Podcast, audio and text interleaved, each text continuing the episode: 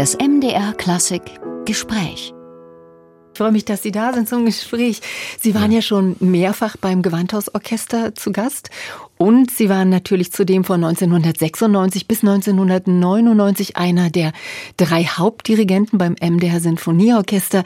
Haben Sie eine besondere Erinnerung, vielleicht auch ein besonderes Erlebnis, welches Sie mit Leipzig verbinden? Absolut. Diese Stadt ist einfach großartig. Man spürt heute noch die Geschichte und die Rolle, die Leipzig gespielt hat in der Kunstwelt, in der Kulturwelt.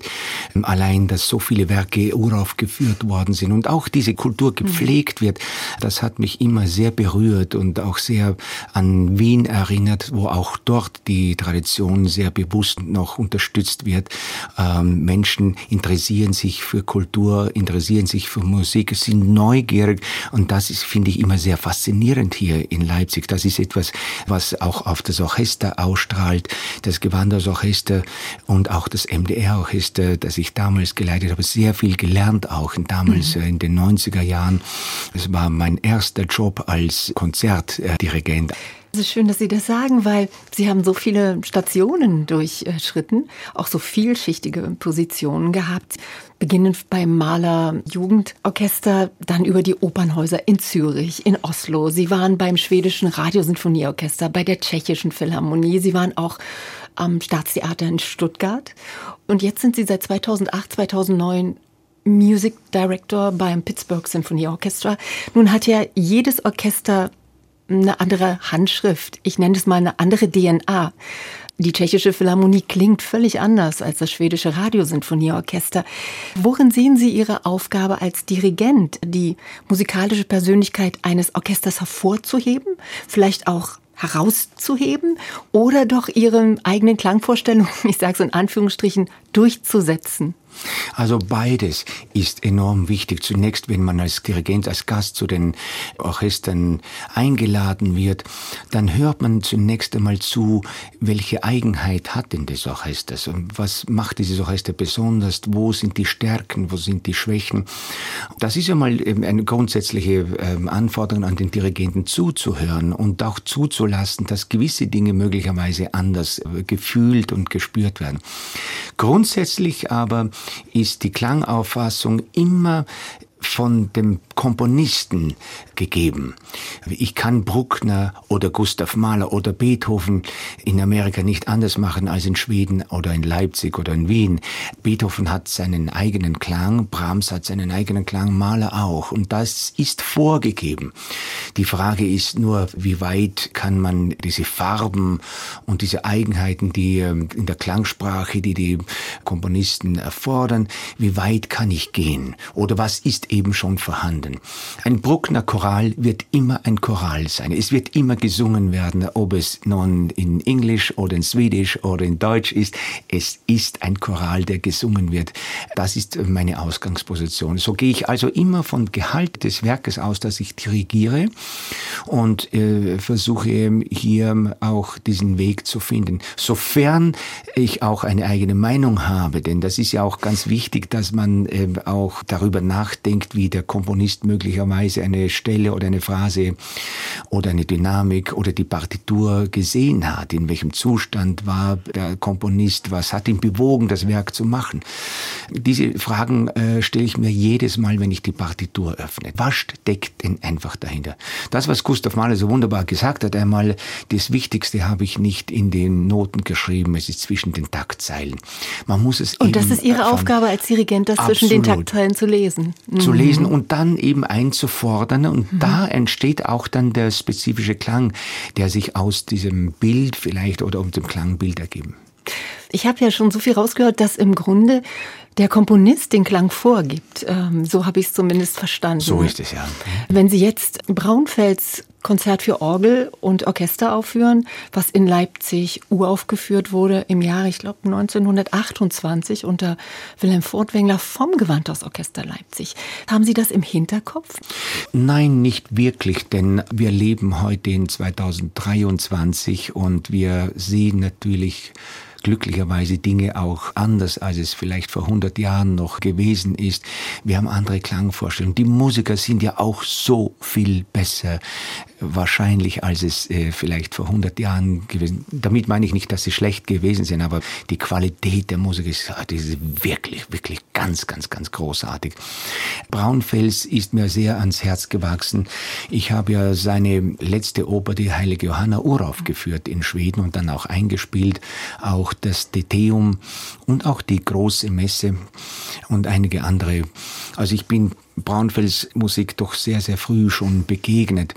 Das Orgelkonzert habe ich aber noch nie dirigiert. Das Besondere an diesem Stück ist ja, dass es also nicht nur Streich und große Streichorchester ist, sondern dass drei Trompeten, eine Posaune, eine Pauke, eine große Trommel, die fast nichts zu spielen hat, und dann eben auch ein Knabenchor oder Kinderchor. Und das macht das Stück auch ganz besonders. Das färbt auch ein. Es ist wunderbar kunstvoll konstruiert. Und es ist ganz interessant, dass Wilhelm Furtwängler, der ja die Uraufführung in Leipzig dirigiert hat, es noch einmal gemacht hat in Berlin. Und er hatte Walter Brandfels anfragen lassen, ob er den Knabenchor auslassen könnte. Und die Antwort von Walter Braunfels, nein, denn das ist gerade der Mittelpunkt dieses Werkes. Alles läuft auf diesen Choral hin. Sagt doch viel Und, über Furtwängler aus wenn man so eine Frage so stellt? Das, ja, Furtwängler und Braunfels waren befreundet. Ist ja kein Geheimnis. Die Gemahlin von Walter Braunfels war befreundet mit Wilhelm Furtwängler bevor Walter Braunfels sie geheiratet hat. Also sie haben sich sehr, sehr gut gekannt und diese Anekdote hat mich immer so amüsiert und daran denke ich auch immer wieder, dass es eben auf diesen wunderschönen Marienchoral hingeht. Es ist schwierig, ich muss auch sagen, es ist gar nicht so leicht zu hören und, und sehr komplex, aber wenn man sich einmal eingehört hat, dann liebt man dieses Stück sehr. Nach der Pause äh, setzen Sie Anton Bruckners neunte Sinfonie aufs Programm. Lassen sich da musikalische, gedankliche Brücken schlagen zwischen diesen beiden Werken? Braunfels hat ja Bach und Bruckner mhm. unglaublich geschätzt und sehr viel übernommen und, und auch von ihm gelernt. Also Kontrapunkt und Theorie und, und auch die Harmonik, da äh, lässt, glaube ich, sich vieles erinnern an. Bruckners neunte ist ja doch eine der revolutionärsten Symphonien. Und ich glaube, dass äh, Braunfels auf dieser, gerade auf dieser dieser neunten noch aufbaute. Manfred Honeck, jetzt zu Ihrer Person. Sie stammen aus einem kleinen Dorf in Vorarlberg, im österreichischen Vorarlberg. Wie gelingt einem von dort der Schritt hinaus in die Welt? Das ist natürlich eine Frage, die schwer zu beantworten ist. Meine Familie ist in einem kleinen Dorf in Vorarlberg aufgewachsen, wo Kühe noch auf der Straße gehen. Neun Kinder, äh, ich habe mhm. also noch acht Geschwister. Mhm. Mein Vater hat alle Kinder ein Instrument spielen lassen, weil er eben begeisterter Musikliebhaber war. Er war aber Postbeamter, aber selber kein Musiker, aber hat eben Musik eben sehr geliebt und er hat sich gedacht, er möchte eben, dass die ganze Familie zusammenspielt. Und das haben Sie auch gemacht? Kann man sich das vorstellen? Eine, also ein kleines Kammerorchester, ja, man kann ja nicht mehr mehr von Kammermusik sprechen bei Ja, möglicherweise diese Trapp-Familie-Gedanke ist vielleicht ein bisschen aufgetaucht einmal bei meinem Vater, aber ähm, es ist nicht wirklich geschehen, nur einmal und das ist vielleicht etwas trauriger bei seinem Begräbnis. Mhm. Denn die älteren Geschwister sind schon in die Welt hinausgegangen und haben natürlich studiert in Wien. Wir sind noch in Vorarlberg geblieben. Aber dann ist etwas geschehen, was ich heute noch äh, bewundere. Mein Vater hat nach dem Tod meiner Mutter 1965 entschieden, dass die gesamte Familie, und damals waren es jetzt äh, nur mehr sieben, die zu Hause waren, von diesem kleinen Dorf in die Großstadt äh, nach Wien geht. Einfach aus dem einen Grund, er wollte die besten Lehrer für seine Kinder haben. Und man muss dazu sagen, dass wir keineswegs ähm, in, im Geld geschwommen sind. Ich kann mich noch erinnern, äh, wir haben eine Zwei-Zimmer-Wohnung im zehnten Bezirk äh, in der Buchengasse gehabt äh, für sieben Kinder. Zwei äh, Zimmerwohnungen. Und die Nachbarn haben natürlich äh, gleich gekündigt. Weil es natürlich sehr viele mussten, musste dann sofort auch die, äh, die Übezeiten äh, einstellen. Aber ich denke, wenn der Mut meines Vaters nicht vorhanden gewesen wäre, wenn er diesen Schritt nicht gemacht hätte, würde ich heute nicht hier sitzen und ich würde wahrscheinlich auch nicht Dirigent gewesen sein. Und es gibt ja von den Geschwistern vier, die einen Musikerberuf professionell äh, ergriffen haben. Ihr Bruder ist Konzertmeister bei den Wiener Philharmonikern, ihre Schwester ist Musikerin. Ja. In der Wiener Volksoper und äh, hm. mein ältester Bruder ist zwar schon pensioniert, aber in der äh, Kapellmeister in der Frankfurter Oper. Auch Sie, Manfred Honig, haben sechs Kinder. Dieses Leben in so einem großen Familienverbund, ähm, wie Sie das kennengelernt haben, das führen Sie ja quasi weiter. Natürlich unter ganz anderen Gegebenheiten, nicht so, wie Sie das erzählt haben mit dieser kleinen Zwei-Zimmer-Wohnung in Wien. Das hat mich auch sehr berührt. Sie haben es jetzt schon so angesprochen, dass, dass Ihre Eltern oder Ihr Vater dann einfach um die Kinder, denen diese musikalische Ausbildung zu gewähren, verzichtet haben auf den Fernseher. Gasthausbesuche waren selten, wahrscheinlich Reisen überhaupt nicht. Was haben Sie mitgenommen, was Sie Ihren Kindern weitergeben? Was war Ihnen wichtig in der Erziehung? Also zunächst möchte ich äh, vielleicht zurückgreifen, dass wir konnten uns den Fernseher gar nicht leisten. Mhm. Die ganze Eben. Woche hat es ähm, ein Riebel, das ist ein typisches, ein Grieß, typisch für Vorarlberg ist und Kartoffeln gegeben. Nur am Sonntag hat es Fleisch gegeben. Die ganze Woche nur diesen Kartoffeln. Und, und, also wir sind so aufgewachsen. Das war ganz, wir haben das ganz äh, normal äh, empfunden. Aber heutzutage ist es natürlich anders. Wir können uns auch viel mehr leisten. Und das ist ja keine Frage. Die Zeiten haben sich sich geändert. Was natürlich mir persönlich enorm wichtig ist, also einfach, dass man die Menschen liebt. Damit meine ich, dass man nicht jetzt ähm, alles den Kindern alles tun lässt, mhm. äh, sondern dass, wenn man sie liebt, dann eben auch führt in der Liebe. Das ist mir ganz, ganz wichtig, dass man ähm, gerade als Vater oder Mutter, dass sie auch lernen, miteinander umzugehen, äh, Respekt haben und auch diese tief empfundene, ehrliche Liebe, eine Ehrlichkeit in der Liebe auch auch ähm, sich aneignen. Das war mir ganz, ganz wichtig. Und Sie können sich vorstellen, dass ein Dirigent, der ständig auf der Achse ist, natürlich hier es immer schwer hat, äh, mit den Kindern in Verbindung zu setzen. Aber dank der Technologie ist es möglich, dass man entweder telefoniert oder, oder FaceTime oder Skype, dass man auch Kontakt und ich bin sehr, sehr froh, dass die Kinder untereinander und auch zu den Eltern eine ganz, ganz gute Beziehung. Das basiert eben auf der Liebe, würde ich sagen. Mhm. Manfred Honig, Sie waren Musiker bei den Wiener Philharmonikern. Tja, also einen größeren Anreiz, glaube ich, gibt es ja fast nicht, als in diesem Orchester zu spielen. Was hat Sie dennoch dazu bewegt, die Seiten, kann man auch sagen, die Seiten mit AI zu wechseln?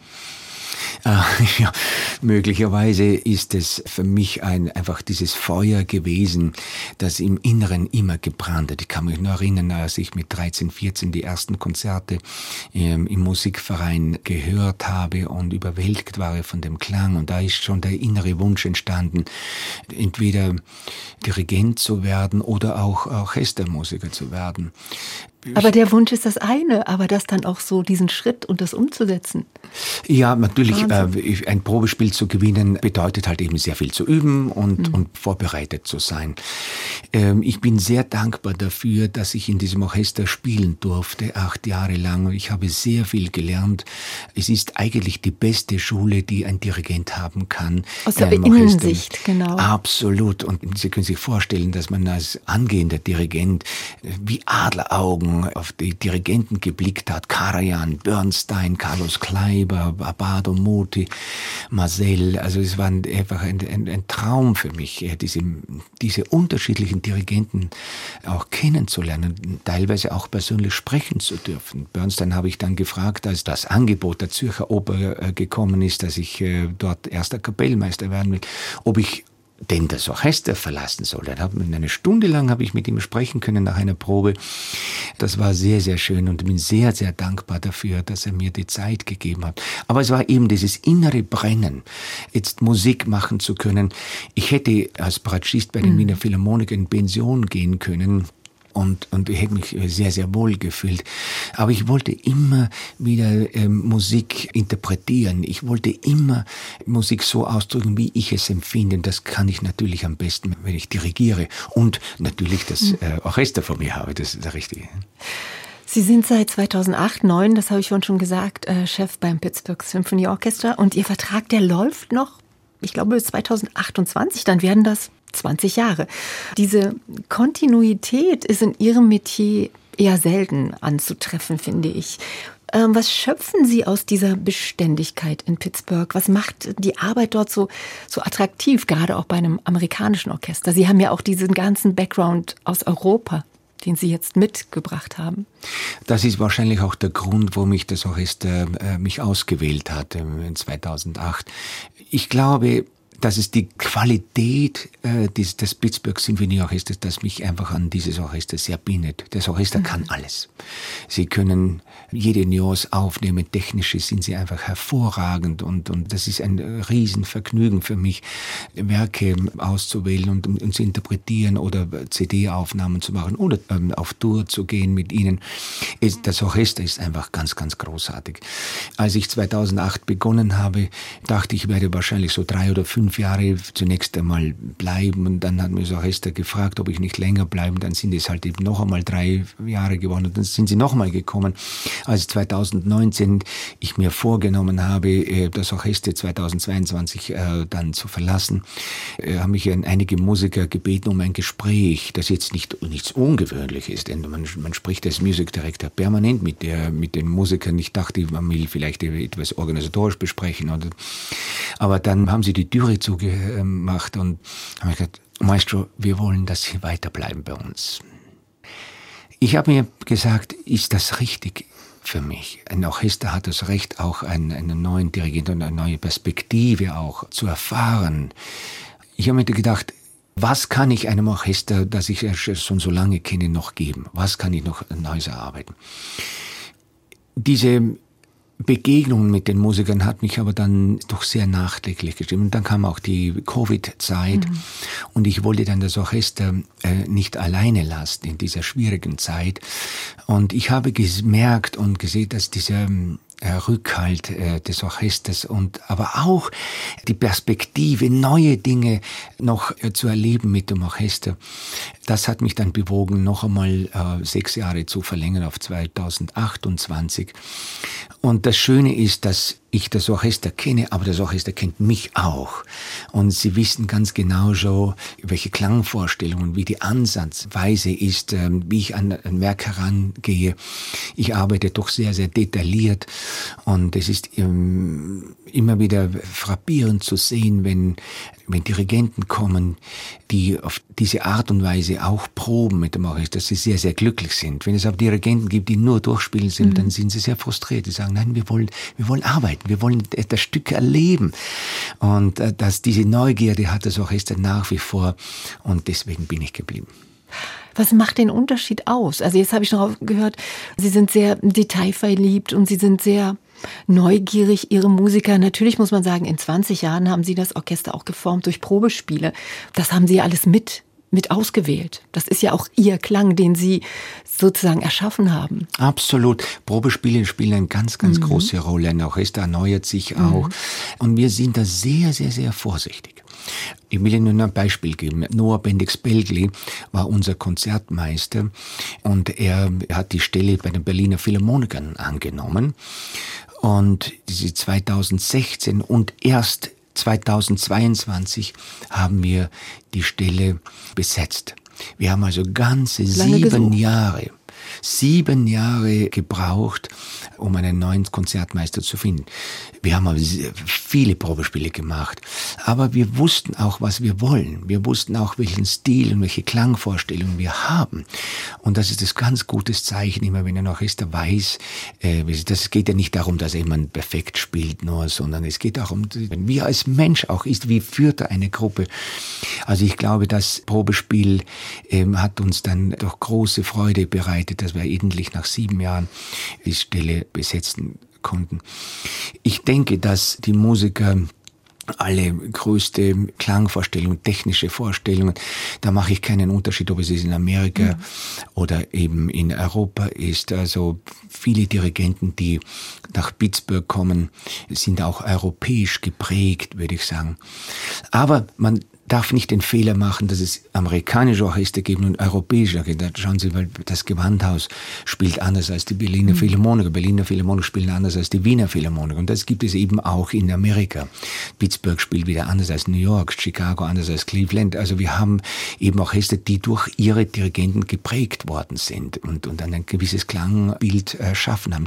Und ich bin der Meinung, dass es ganz, ganz wichtig ist, dieses Klangbild auch beizubehalten. Die Wiener Philharmoniker sollten halt eben die Wiener Oboe und die Wiener das Hörner haben. Genau. Ich denke, das ist ganz wichtig, denn wir wollen dieses Orchester als Wiener Philharmoniker hören und nicht ähm, das sogenannte, jetzt bitte nicht missverstehen, ein globalisierter Klang. Mhm. Dann brauchen wir auch keine Tourneen machen, äh, denn gerade das ist doch das Schöne, dass man andere Menschen, andere ja, auch Orchester, andere Klangästhetiken. Eben auch empfinden. Natürlich äh, spricht man in mehrere amerikanisch und eben nicht Englisch. und man spricht eben nicht Deutsch, aber die Musik interessiert es überhaupt nicht. Wir spielen für alle Menschen auf dieser Welt. Oh, besseres Schlusswort gibt's doch gar nicht.